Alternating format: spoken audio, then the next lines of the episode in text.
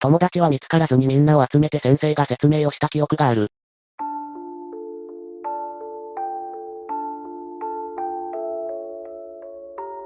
ゆっくりの、怖い話。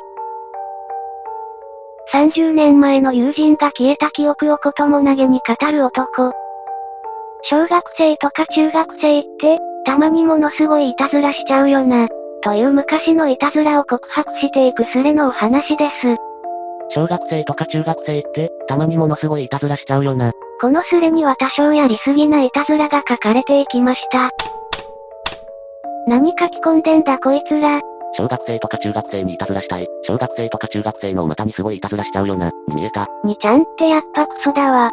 オカマバーの前でオカマをからかったら十数人のオカマが出てきて追いかけられて自分は逃げ切ったが友達が捕まって死んだこと。いじめをしていたクソ教師を逆にいじめて追い詰めて自殺に追い込んでしまったこと。奥さんまで自殺したらしく後悔してるとのこと。別に許してもらわなくてもいいんじゃない本当に生徒をいじめていたなら、途中からやりすぎちゃってな。失業した時点でやめときゃよかったんだが、そっからエスカレートしていって歯止めが効かなんだ。いや、今となっては失職させるのも十分やりすぎだと思ってるんだけどさ。などなど多少ヤバめのことも書き込まれていく中彼は現れました。給食の時に出たマーガリンを西山くんの椅子の片足の下に置いて彼が座った途端にマーガリンが弾け出た。川島さんの車を盗んだ。こんなことを書き込んでいましたがそのうちヤバいことを書き始めるのでした。この板は名前に地名を振られるので鹿児島と彼を呼びます。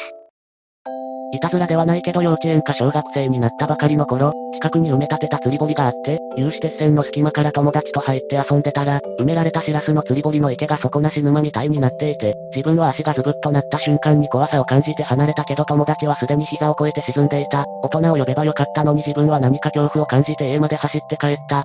その後に友達が行方不明になったっていうことで大人たちが大騒ぎになったのを覚えていている。実際に友達は見つからずにみんなを集めて先生が説明をした記憶がある。大人になった今考えるとなぜあの時に釣り堀に沈んでいったってことを誰も考えつかなかったのだろう。今は区画整理もされ釣り堀の場所がどこだったかもはっきりしないけど埋め立てや造成の時に見つかったって話も聞かない。そのまま埋まったままなのだろうか。たまにこの記憶がパッと頭に浮かび心臓がバクバクなる。今から30年ほど前のことなのに。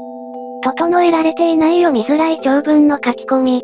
心臓がバクバクするとは言うが、すまなかったとか申し訳ないなどの後悔を示すものは一切ありません。違いが長文書くなよ読みにくいから、このコピペ見たことないよ。今じゃとても有名です。自分の記憶の話だから、それが事実なら通報したら時効関係なく結構な騒ぎになるけど通報していい。俺が匿名で通報するから、いつ頃かと場所教えて。俺も罪悪感あるしもう勘弁して。では事実なんですね。遺族の方々のために通報しました。つか、それが本当なら通報しろ。民事でも刑事でも罰せられねえから。その子は沈み、恐怖の中で、逃げ去るお前の背中を見て何を思ったろうな。本当にその時は置き去りにするって意識はなく家に帰りたいという、一心だったと思う。本当は、お前が何か知ってる。ってことはみんな知ってるんだろ。とりあえず骨だけでも拾ってあげたら良い人生が送れると思う。友達も土の中じゃ、松代までたたられんぞ。リング的に考えて、不気味な話すんなよ。墓まで持っていくような話を入足で披露しちゃう人って。正直こんなとこで話す話ではないですよね。鹿児島のことを追い詰めていく住人たち。友達の名前は今でも覚えてる。でも家がどこかとか今もいるのかとかは知らない。自分の勝手な解釈では大騒ぎになって新聞とか大人が騒いだのは記憶にあるがその後に見つかったっていうニュースを自分が知らないだけじゃないかと思ってる。そう、彼は絶対に自分で抜け出して家に帰ったはず。追い詰められて助かった説を作って信じ込む鹿児島。でもなんか自分は少し楽になったよ。勝手に楽になってる。シャレにならない話なので対応に困る住人たち。釣り堀跡地にはビニールハウスになりその後またさら地。区画整理もあったがそこはまださら地とのこと。その後鹿児島はさっきまでのことはなかったかのように関係のない書き込みをします。彼の中ではすでに終わったことになってるのかな少しサイコパス味を感じます。鹿児島はすげえな。告白して少し楽になったら違う話を始めちゃうのか。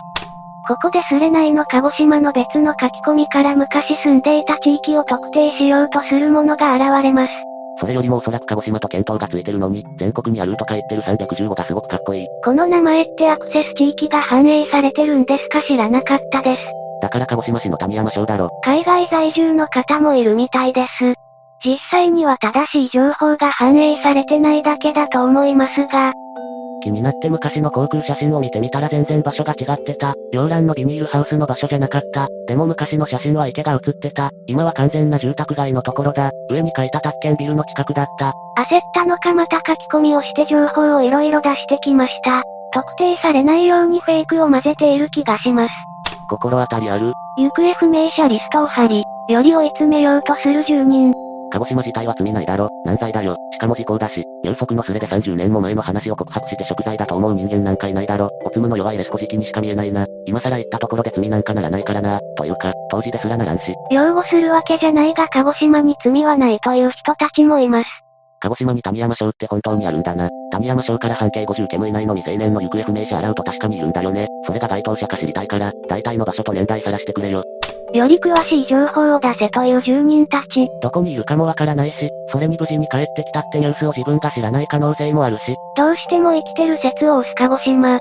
別の鹿児島が知り合いに聞いてみようかと聞くも。絶対に出てこないはず。自分の記憶の中でもこの話が出たのはなかったから、あまりに小さい頃の話だったからか、覚えてるのは自分だけだと思う。その前に解決した可能性もあるし、今考えると。必死に解決した説を押します。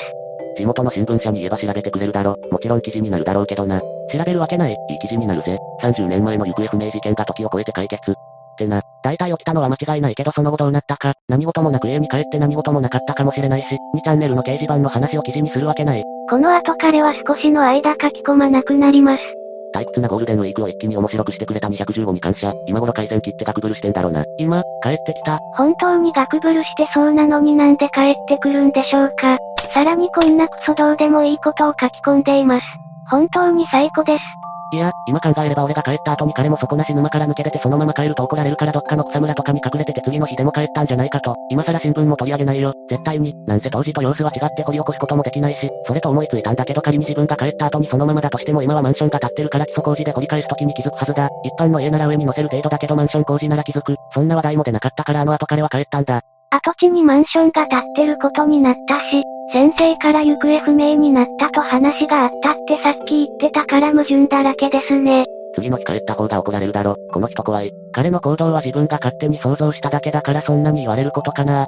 30年間気になってたんだろ。行政を交えてはっきりさせようぜ。いや、やっぱり助かってる。聞かなくてもいい実際に友達は見つからずにみんなを集めて先生が説明をした記憶がある。見つからなかったんだぜ。うん、その時は、でもいつの日か彼は帰ってきたんだよ。じゃないと建物を建てた時に騒動になってるはず。建物が建った時は自分も大きかったので騒動が起きればしっかり覚えてたはずだから。報道されない事件や事故もあるんだよ。さすがに住宅街のマンション工事現場で出てきたら南日本放送や新聞のニュースになると思う。建築現場は納期の関係で多少の事件が起きても警察には届け出ないことがあると聞いたことはあります。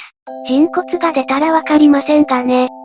その後も明らかな矛盾を指摘されてもとんでも理論で交わしたり、交わせてないけどね。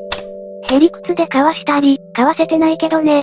一度自分の親かその友達の親に連絡して、その友達が今も行方不明なのか、はっきり確認した方がいいぞ。どうやら親に聞いたらしく、結果としてはその話は出てこなかった。昔、釣り堀があったの知ってるなんか昔あんたが言ってたよね。夢のような感じで覚えてる。うちの親は実際に釣り堀の場所に行ったことないし自分の話で聞いたことあるって感じだった。小学生の頃、心中した子がいたよね。あれは子供は死んで親は生きたんじゃなかったかな。その後なんでどんな理由で殺人に至ったか教えてもらった。自分が大人になったから詳しく教えてくれたのかも。そうだったのかと知ったことが多かった。このやりとりで直接は言わなかったけど話が出なかったとこを見ると解決したんじゃないかと思ってる。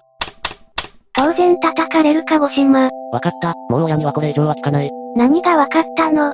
その後も少しの間、ああだこうだ言っていた鹿児島は、自分自身も彼は後から帰ってきたと信じてます。この書き込みを最後に消えました。真実はわかりません。わかるのは鹿児島がおかしい人ということだけです。補足として、約半年後にこれがコピペとして有名になった時、とあるスレでこのコピペについて話をしていた連中がいました。そこに突然。これを最初に書いたのは私です。ニュース速報版のタイトルは忘れましたが何かのスレでした。当時かなり責められましたが話のやり取りをすることによって彼はその後に助かったんじゃないと結論付けました。しかし今でもニュース速報版などにたまにコピーされ悲しくなります。ただここだけ抜き出して書かれてるので。自分が書いたというものが現れました。文体、開業の仕方が似てるので本物ではと思ってしまいます。みんなコピペ部分のみ知ってるからその後のスレの流れを知らないのでしょう。